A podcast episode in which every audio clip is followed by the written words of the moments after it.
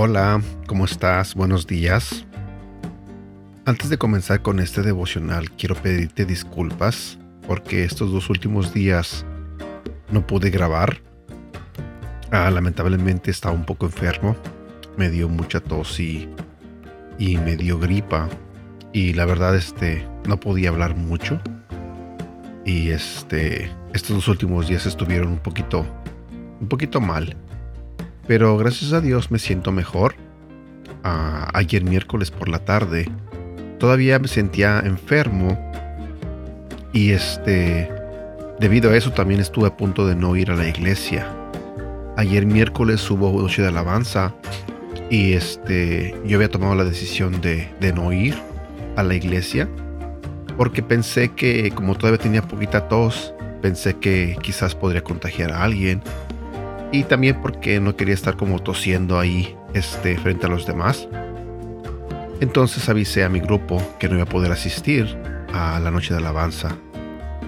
Y alguien de mi grupo me hizo una llamada para motivarme a que fuera a la iglesia, a que no me quedara en la casa este, ahí este, enfermo y que me iba a hacer bien que yo fuera a la iglesia a ir a alabar a Dios.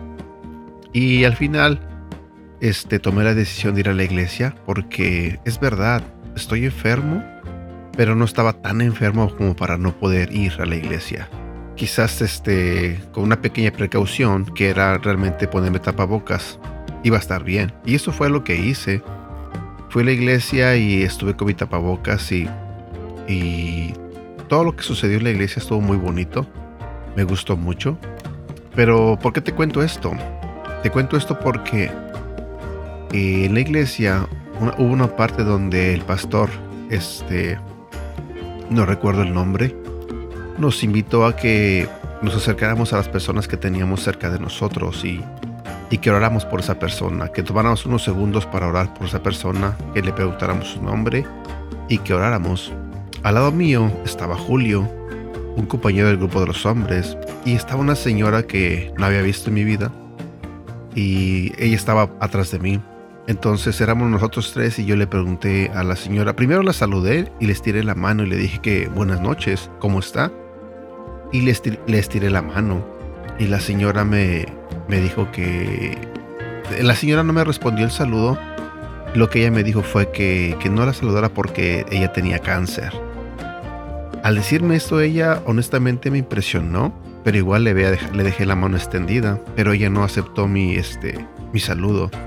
Entonces simplemente le, di una palmada en el hombro y le dije yo a la señora que si podía orar por ella y le pregunté su nombre ella me dijo que se llamaba Miriam.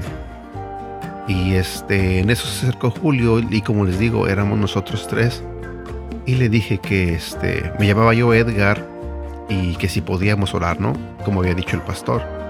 Así que yo le pregunté que ah, si tenía una petición de por qué podíamos orar. Ella solita me dijo que sí podíamos orar porque si no encontraba un lugar donde vivir para el viernes, este, ella iba a estar viviendo en su carro. Eso fue lo que ella me dijo. Y, bueno, empecé a orar por ella. Este, me tardé un poquito, pero estuve orando por ella, por la señora, y después oré por, por Julio también. Y este, y después Julio oró por mí. Y bueno, ahí estábamos los tres. Julio también estaba este, abrazando a la señora. Yo también estaba tocando a la señora. Y cuando estábamos orando. ¿Por qué te cuento esto? Eh, te lo cuento porque en mi mente este, yo no pensaba ir a la iglesia. Excusándome porque supuestamente estaba enfermo. Porque tenía tos. Porque tenía gripa. Pero entonces me senté en ese lugar. Conocí a esta señora que tiene cáncer y la verdad me puso a pensar mucho en que a veces uno cree que tiene un problema. A veces uno piensa, estoy enfermo, estoy sufriendo, me está pasando esto, me está pasando lo otro. Y creemos que somos los únicos que estamos sufriendo. Y la verdad es que no es así. A veces estos problemas que nosotros vemos grandes, este, realmente no son tan grandes.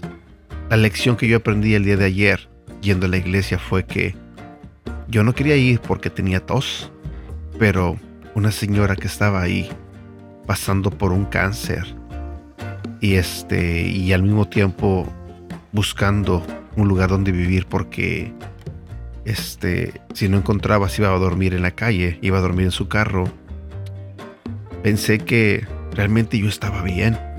Realmente yo estaba en buenas condiciones. Que mi gripa y mi tos realmente no eran nada. Y al final terminé dándole gracias a Dios por haberme dado la oportunidad de haber ido, de haber usado las personas que usó para que yo pudiera haber ido y este y haber estado ahí y tener esa experiencia de conocer a esta señora, a la señora Miriam y y haberme dado esa lección, porque sé que es una lección de parte de Dios. La verdad es que sé que hay mucho dolor, hay mucho sufrimiento y todos necesitamos de Dios. Yo le dije a Dios en ese momento cuando oraba por la señora que, que lo necesitábamos y que Él tenía el poder de, sanarnos, Él tenía el poder de levantarnos de donde sea que estuviéramos caídos. Él tenía el poder de obrar en nuestras vidas y le pedí también que nos diera un poco de paciencia, que no, que no fuéramos tan impacientes en querer que nos resuelva nuestros problemas ya y que pues realmente que sea en el tiempo de Él.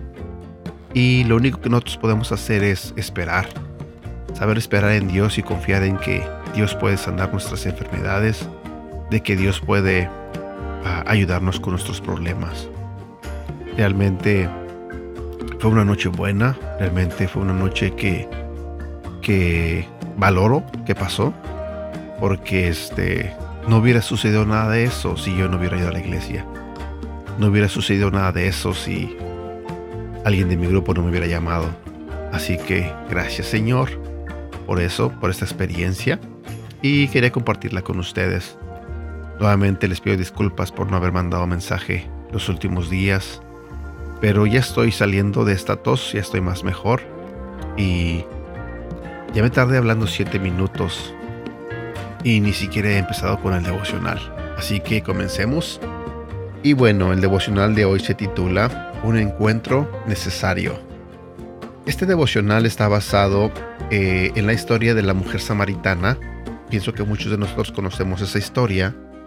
Y para ya no tardarme tanto en leerte el capítulo, te invito a que después con tiempo tú leas el capítulo 4 del libro de Juan, del versículo 1 al versículo 42.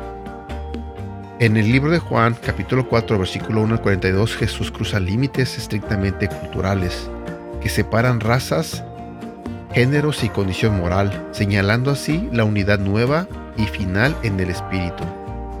En el último devocional que yo compartí con ustedes, yo había hablado sobre la sanidad física y sobre la liberación espiritual de una mujer que necesitaba de Cristo. Pero Jesús no se detiene solo en esos dos aspectos, sino que también trata con nuestra enfermedad emocional. Y de eso vamos a hablar el día de hoy. Uno de los problemas que menos tratamos en nuestra vida son los problemas emocionales. Ya sea que hayamos terminado una relación o que un familiar nos maltrató emocionalmente, ofendiéndonos con algunas palabras, etc. Toda nuestra vida no gira en torno a lo físico y espiritual. Aunque sea muy importante, no es suficiente. Dios también se fija en tu vida emocional. Una vida de madurez emocional nos ayuda a tomar decisiones convincentes y nos aleja de cualquier error por pasiones efímeras que podrían perjudicar toda nuestra vida. La mujer samaritana de la historia de Juan, en el capítulo 4, cometió ciertos errores debido a su inmadurez emocional. Había tenido varios esposos, cinco para ser exactos, y no estaba casada con el hombre con el cual vivía en ese momento. Pero a Jesús le era necesario pasar por Samaria. Recuerda esto, Jesús llega a tu vida en el momento que más lo necesitas, y es evidente que lo necesitas todos los días. Los judíos y los samaritanos eran bandas contrarias, debido a ciertos problemas que hubo en la construcción de las murallas de Jerusalén. Para llegar a Galilea de forma directa, los judíos debían pasar por Samaria, pero la enemistad entre estos dos pueblos era tan grande que ellos decidían tomar el camino más largo, que era por el río Jordán, para no rozar con los samaritanos. Vino una mujer de Samaria a sacar agua, y Jesús le dijo, Dame de beber. He aquí la razón por la cual la samaritana se sorprendió por el hecho de que Jesús le haya pedido agua. Es posible que el maestro haya estado sediento durante ese día, ya que era como la hora sexta. En el contexto histórico, los patriarcas Isaac y Jacob conocieron a la madre de sus hijos cerca de un pozo, y de ahí nació la creencia de que cualquier hombre que fuera a un pozo y hablara con una mujer, su intención era enamorarla. Mientras conversaban, Jesús, que lo sabe todo, notaba ciertas incertidumbres. La samaritana era rechazada por la sociedad debido a sus inestables decisiones a la hora de contraer matrimonio. Tenía creencias erróneas sobre las escrituras debido a ciertas especulaciones que había sobre el significado de los pozos u objetos. Todo eso estaba ligado a su vida, y su vida futura parecía tener un final no muy feliz. Aquel que transforma los corazones le dijo, si conocieras el don de Dios, ¿y quién es el que te dice, dame de beber? Tú le pedirías y él te daría agua viva. La mujer no entendía nada y le cuestionó dónde tiene esa agua viva si no tiene con qué sacarla. Ella no veía el propósito de Dios para con ella. Jesús se refería al agua de salvación que nos brinda cada día, Cristo le dio lo que necesitaba, ser escuchada, comprendida y aconsejada. Sorprendida al darse cuenta de que sostenía una conversación con el Mesías esperado, no lo pensó dos veces para ir a su pueblo y hablarles de aquel encuentro diciendo, Venid, ved a un hombre que me ha dicho todo en cuanto he hecho. Posiblemente los samaritanos no creían por completo su testimonio. Las mujeres no tenían voz ni voto, mucho menos las adúlteras o fornicarias pero para Dios no hay límites para predicar su palabra desde una vida transformada.